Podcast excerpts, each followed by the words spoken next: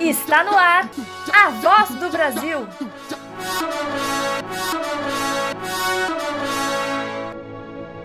A voz do Brasil.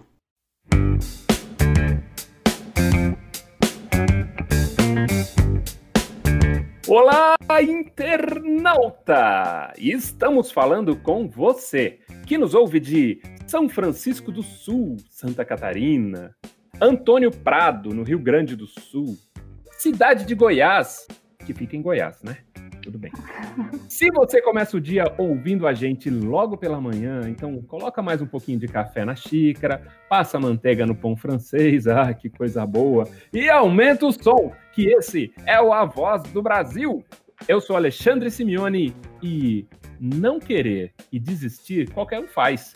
O treino consiste no ato de resistir. Eu sou Juliana Galante e em terras de sapos, de cócoras com eles. Eu sou Gerson Bernardes e quem me mandou esse ditado foi o Pedro Alexandre Menezio, um dos nossos ouvintes mais assíduos, ao menos do que eu sei, porque ele me manda fotos de vez em quando e comenta.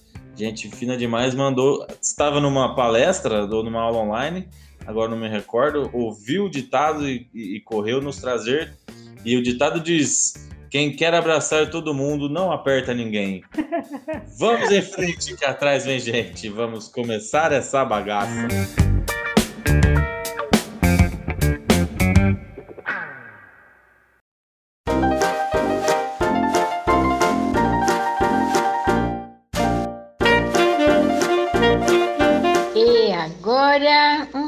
Notícia bacana pra Dedéu.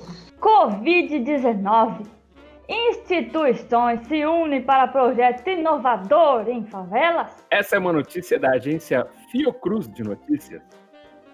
A Fundação Oswaldo Cruz, Fiocruz, em parceria com o Conselho Comunitário de Manguinhos, Redes da Maré, Dados do Bem, SAS Brasil e União Rio, lança um projeto inovador que viabiliza o atendimento integral em saúde nas favelas e vai contribuir para o enfrentamento da pandemia de Covid-19 na Maré e em Manguinhos, no Rio de Janeiro.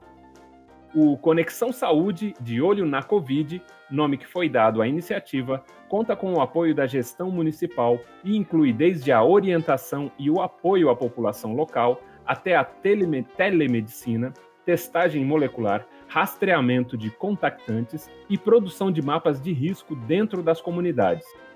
A expectativa é que a iniciativa possa deixar um legado nos territórios onde seja implementada, com bases técnicas para o desenvolvimento de ações de vigilância ativa em saúde, a construção de expertise para estratégias de distanciamento social em favelas, consolidação de modelos de comunicação voltado para emergências em saúde e ações de teleatendimento em psicologia e medicina adequado às condições de população vulnerabilizadas.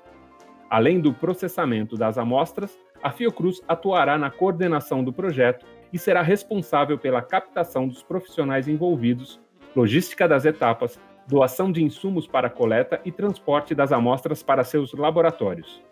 O Conexão Saúde, de olho na Covid, recebeu cerca de 1 milhão e 600 mil reais do Todos pela Saúde, iniciativa liderada pelo Itaú Unibanco que vem, que vem financiando uma série de ações para o enfrentamento da pandemia. É isso aí, uma notícia. Eu, eu gosto, o que eu mais gosto dessa notícia é, é a capacidade da gente, enquanto sociedade, né, a partir da ação de, de algumas instituições, a gente pensar também, além de mitigar uma situação que está acontecendo, que é a pandemia, mas é pensar para o futuro né, alguns países têm muito sucesso em suas ações porque eles se preparam para a, tragédias, né, para furacões, para a pandemia.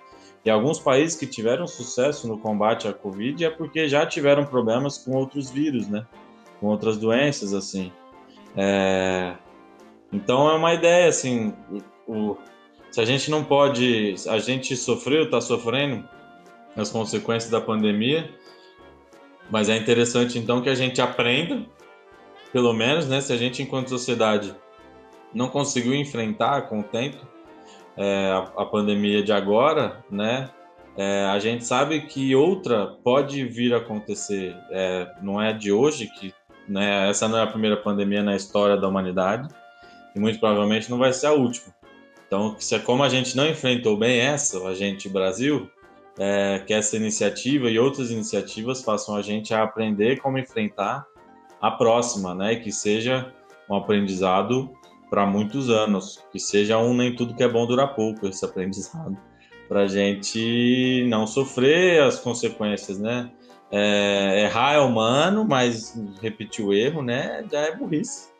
Então vamos, vamos aprender, né? A gente, a gente é capaz de, de se preparar para outras é, e mitigar. E ainda assim também é uma ação que vem para diminuir o impacto né, do que já, já está acontecendo. Né? Belo, mano. Parabéns. Olha, parabéns, tudo de bom.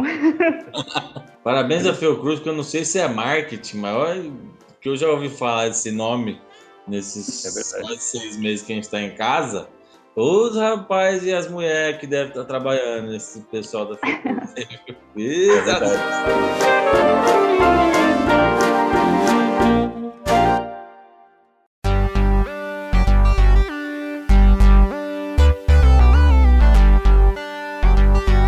é na hora do quadro Notícia Ruim, chega logo. Mas veja o lado bom. No palco físico ou digital, a arte do teatro urge. Essa é uma notícia do site Itaú Cultural, por William Nunes de Santana. A frase Isso não é teatro carrega uma carga histórica, conservadora, puritana e, como tal, se utiliza disso para descaracterizar experimentações de linguagem resistindo às novas formas do fazer artístico que surgem de tempos em tempos. De volta à tona, ela tem permeado a produção teatral feita em ambiente digital. Nós vimos o teatro ir para o shopping, para o hospital, o teatro já está na igreja há muito tempo, está nas ruas desde sempre. O teatro está em todos os lugares. E agora ele está na internet. Resume Ivan Cabral, dramaturgo, diretor e ator da companhia de teatro os Sátiros. Ivan, junto com toda a trupe da Companhia Paulistana, esteve em cartaz com A Arte de Encarar o Medo, no espaço Sátiros Digital.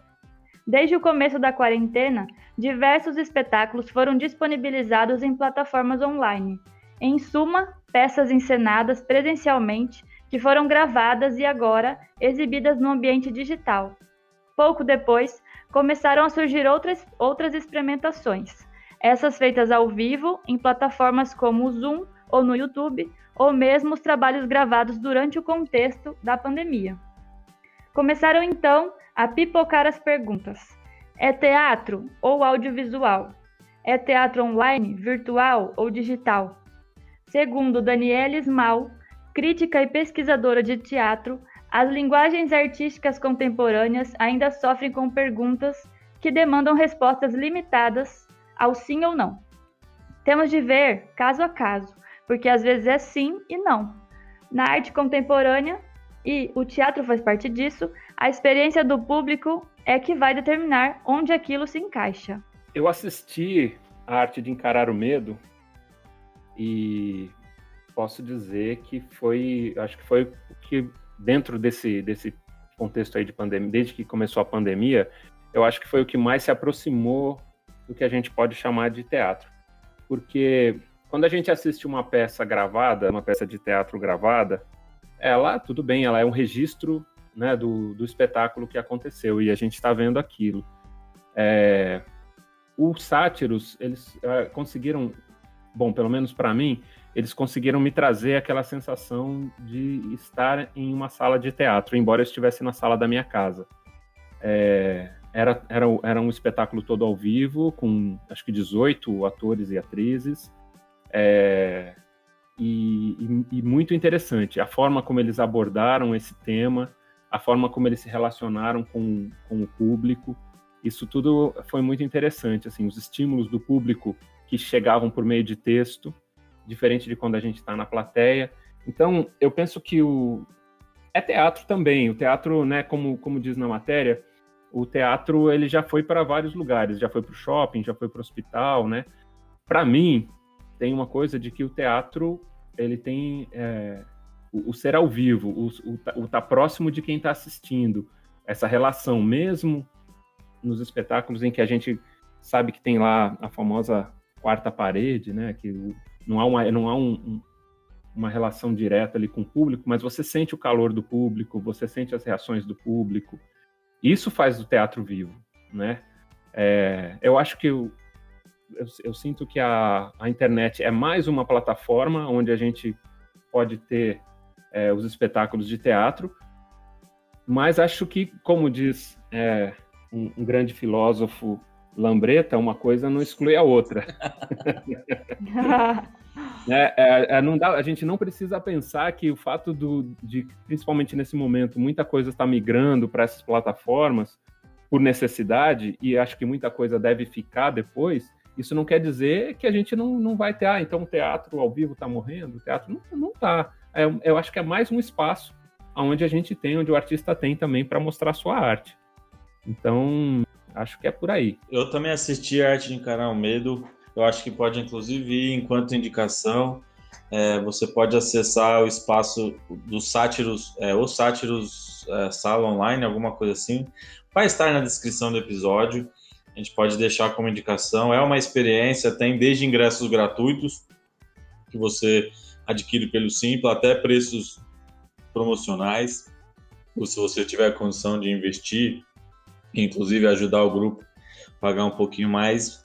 É uma experiência é muito bacana de se assistir e é muito é, conectada ao que estamos vivendo, né? Todo mundo, ou quase todo mundo, enquanto sociedade. É, fala muito do, do tempo que estamos passando. É, e aí não sei, não sei se é uma necessidade conceitual, mercadológica, dos editais, de, de tentar enquadrar, mas se é audiovisual, se é teatro, se é circo-teatro, se é teatro-circo, se é teatro de rua, se é teatro feito na rua, mas não é teatro de rua, enfim. Acho que eu fico com a matéria. O que vale é o público ter uma experiência e aí talvez o público possa responder melhor. Eu acho que cabe a nós, artistas, sermos criativos né, e nos adaptar é, às plataformas, aos meios, né? Fazer escolhas também. Às vezes um trabalho não é para estar tá online, eu não vou fazer. Não funciona. E tudo bem. É, ao mesmo tempo que eu posso querer desenvolver alguma coisa online. Enfim, sejamos. É, acredito que a maioria dos artistas acredita em liberdade, então sejamos livres né, no nosso fazer artístico e também no nosso consumo artístico. Vamos assistir, independente do, da, da caixinha que a gente queira colocar. Eu acho que eu não vou falar nada nesse, nesse episódio, porque vocês estão falando muito bem, viu? Parabéns. não, eu só acho que ah, não, é isso, né? Uma coisa não substitui a outra, mas não tem que ser uma coisa ou outra. Pode ter várias coisas acontecendo. Vamos tentar, da melhor forma possível, nesse momento de distanciamento, a gente se encontrar das outras formas, né? Na, virtuais, né? E quando for possível, a gente se encontra ao vivo no teatro. Tudo acho que vale.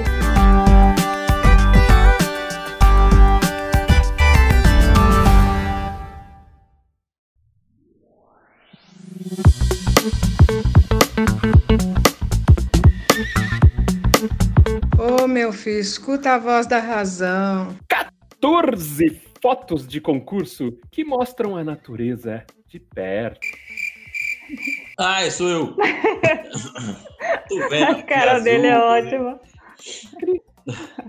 Notícia do site Mega Curioso por Micaela Brasil Oliveira. Já pensou em ver a natureza bem de pertinho, como muitos animais conseguem? O concurso de fotografia International Garden Photographer of the Year divulgou os vencedores da competição com a temática Macro Art. Atenção para o spoiler. O grande vencedor é brasileiro. A mostra retrata a visão ampliada de um mundo de cores, insetos e flores em jardins do mundo todo. O primeiro lugar foi conquistado pelo brasileiro Bruno Militelli, de São Paulo, que tem dois trabalhos entre os selecionados. Confira as 14 fotos finalistas da competição e se prepare para ver a natureza de uma perspectiva incrível. O link está na descrição do episódio. Essa indicação para mim é, é, pelas fotos, claro. As fotos são maravilhosas, são muito bonitas mesmo. Inclusive essa vencedora, é bem, bem legal. Mas também o que fica para mim dessa, dessa notícia é para a gente voltar o nosso olhar para a natureza, né? Para a simplicidade, para os detalhes, para a gente abrir o nosso olhar para o que já existe no mundo de lindo, de natural, para as coisas reais que existem no nosso planeta, na nossa casa, que às vezes a gente esquece, né? É uma visão romântica? Talvez, sim, eu sou romântica. Mas eu acho que é esse, esse momento da gente valorizar o que a gente tem de natural, o que nos resta de natural é, na humanidade, assim, né? Tem bastante coisa, né? Tem bastante coisa. Então, eu gostei principalmente dessa exposição, dessas fotos, por isso, assim, porque volto a olhar para as coisas pequenas. Tem foto de formiguinhas dentro da flor, tem foto de. É bem sutil, bem pequeno, mas ampliado na fotografia, né? né? Fica lindo, assim, fica grandioso. Então, vale a pena olhar as fotos e e sentir a natureza pertinho. Aí, ó, agora quem não fala nada é nós, que foi demais. É. Poxa. Tem que falar, Mandou ver. Esse foi mais um episódio do nosso podcast A Voz do Brasil. Se você que está aí ouvindo a gente tiver alguma peça de teatro online para indicar, ou uma bela exposição fotográfica, ou qualquer forma de arte que tenha no online, que seja interessante, manda pra gente lá no nosso e-mail, a voz do Brasil podcast@gmail.com ou no nosso Instagram, a voz do Brasil podcast. Eu sou Juliana Galante e como diria o Chacrinha, quem não se comunica se trumbica. O podcast A Voz do Brasil está no ar e nos seus agregadores podcast toda segunda, quarta e sexta. Eu sou o Gerson Bernardes e para amigo urso, abraço de Tamanduá. Ah, Boa. Eu sou Alexandre Simeone e esforce-se e tudo se realizará. Água mole em pedra dura, tanto bate até que fura. olha, duas em um, hein? Duas em um. Boa. Podcast A Voz do Brasil é uma produção da Vila Triolé e palhaça Adelaide. Tchau. Tchau. Tchau. Foi quase um au. Ai, ai, ai.